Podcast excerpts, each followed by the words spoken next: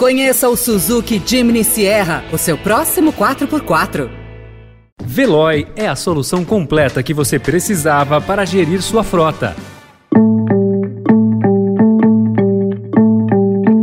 Olá, começa agora mais uma edição do Notícia no seu Tempo, um podcast do Estadão para você ouvir as principais informações do jornal. Esses são os destaques do dia. Equipe propõe a Lula rever prescrição de multa ambiental. Avalanche no Paraná atinge 20 veículos e deixa pelo menos dois mortos. E seleção divulga três casos de gripe. Reservas jogarão contra Camarões. Hoje é quarta-feira, 30 de novembro de 2022. Estadão apresenta Notícia no seu tempo.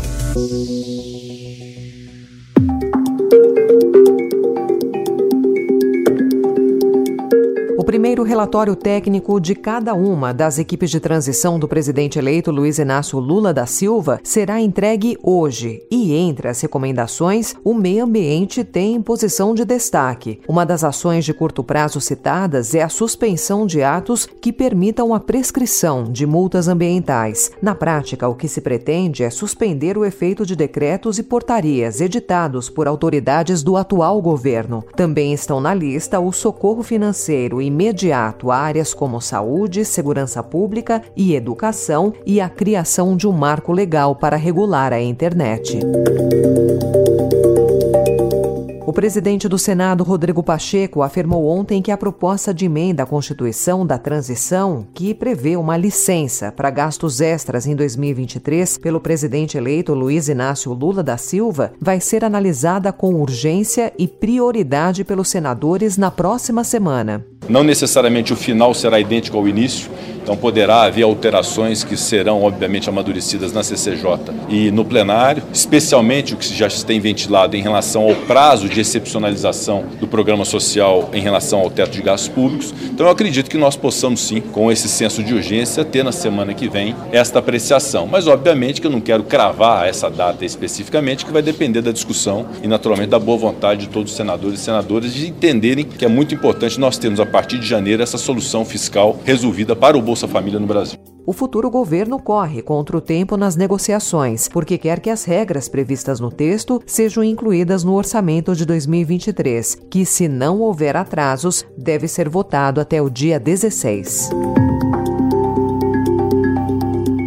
Lula decidiu antecipar a escolha do ministro da Defesa e dos comandantes militares após o anúncio de que os atuais titulares das Forças Armadas vão deixar os cargos em dezembro. O presidente eleito convidou na segunda-feira o ex-presidente do Tribunal de Contas da União, José Múcio Monteiro, para assumir o comando da defesa. Ao fazer o gesto, Lula ignorou pressão de dirigentes e parlamentares petistas e de aliados contra Múcio, que é visto como o candidato do Forte Apache, uma referência ao quartel-general do Exército. Nos bastidores, dirigentes do PT pediram a Lula que insistisse com o ex-ministro da Defesa Nelson Jobim para que ele voltasse à pasta. O petista mostrou contrariedade com a cobrança.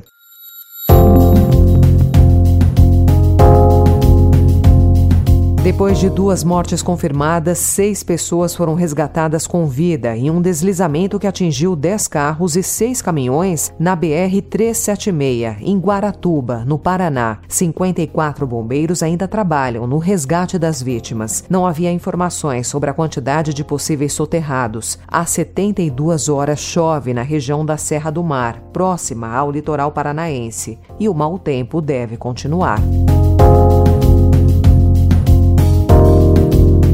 A Câmara Municipal de São Paulo aprovou ontem projetos de lei que libera a realização de shows e outros eventos de grande porte com a emissão de até 75 decibéis e a instalação de dark kitchens em áreas residenciais. Criticado por representantes da sociedade civil, o PL obteve o quórum qualificado na segunda e definitiva votação e será encaminhado para a sanção do prefeito Ricardo Nunes.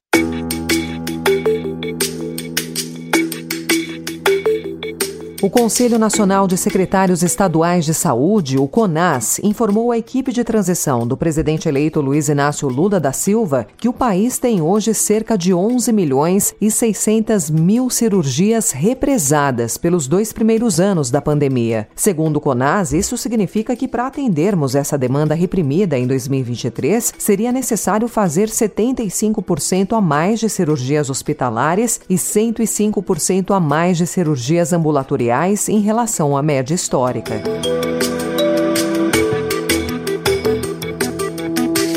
Na China, a Comissão Nacional de Saúde, que é a principal autoridade do país no setor e subordinada diretamente ao presidente Xi Jinping, defendeu ontem a política de Covid-0, iniciada há quase três anos, e culpou autoridades regionais pelo excesso na aplicação das medidas restritivas, no que foi visto por observadores internacionais como uma tentativa de distanciar a cúpula do regime da crise. Sob pressão, o governo chinês prometeu acelerar a vacinação entre os idosos que é o grupo usado para justificar a rígida política de saúde. Notícia no seu tempo.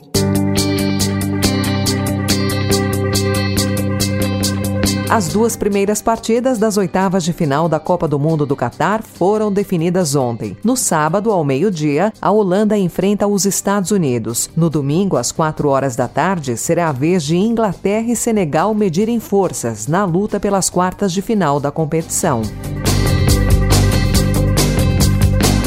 E com a classificação às oitavas de final garantida e com amplas chances de confirmar o primeiro lugar no Grupo G, a seleção brasileira chega ao fim da fase de grupos com alguns problemas. Jogadores contundidos, Neymar, Danilo e Alexandro, e ao menos três casos de gripe. O próprio Neymar Anthony e Lucas Paquetá. Esses fatores contribuíram para a decisão da comissão técnica de escalar um time recheado de reservas na sexta-feira contra Camarões, como explicou o auxiliar técnico César Sampaio. A saúde do atleta também a gente entende que é fundamental para que possa ter um bom desempenho. Então, sempre a gente tem essa avaliação fisiológica e essa gestão de minutos ainda mais aqui. E a gente vê que é diferente. O clima influencia no do meio para o final do segundo tempo. As equipes baixam muito essa, o nível de intensidade, né? então o jogo fica um pouco mais monótono e a gente não vai não só expor, correr o risco de perder um jogador né, por, por não estar bem fisicamente, como até mesmo de lesão, alguma outra coisa nesse sentido.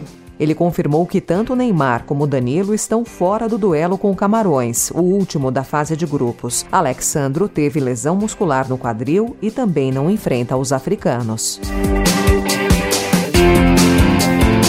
A partida entre Costa Rica e Alemanha amanhã terá arbitragem feminina pela primeira vez na história da Copa do Mundo. Ao lado da mexicana Karen Dias Medina, a brasileira Neuza Bach será auxiliar da francesa Stephanie Frappat, a árbitra principal do jogo.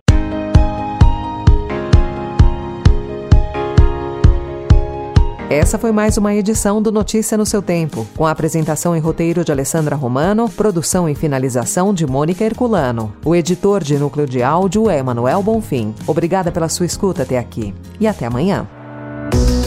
Você ouviu Notícia no seu tempo.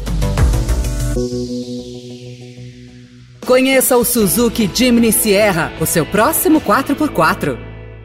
Procurando a rota mais inteligente para gerir sua frota? Veloy é a solução completa que você precisa. Acesse veloy.com.br/empresa e descubra um caminho prático e eficiente para a gestão da sua empresa.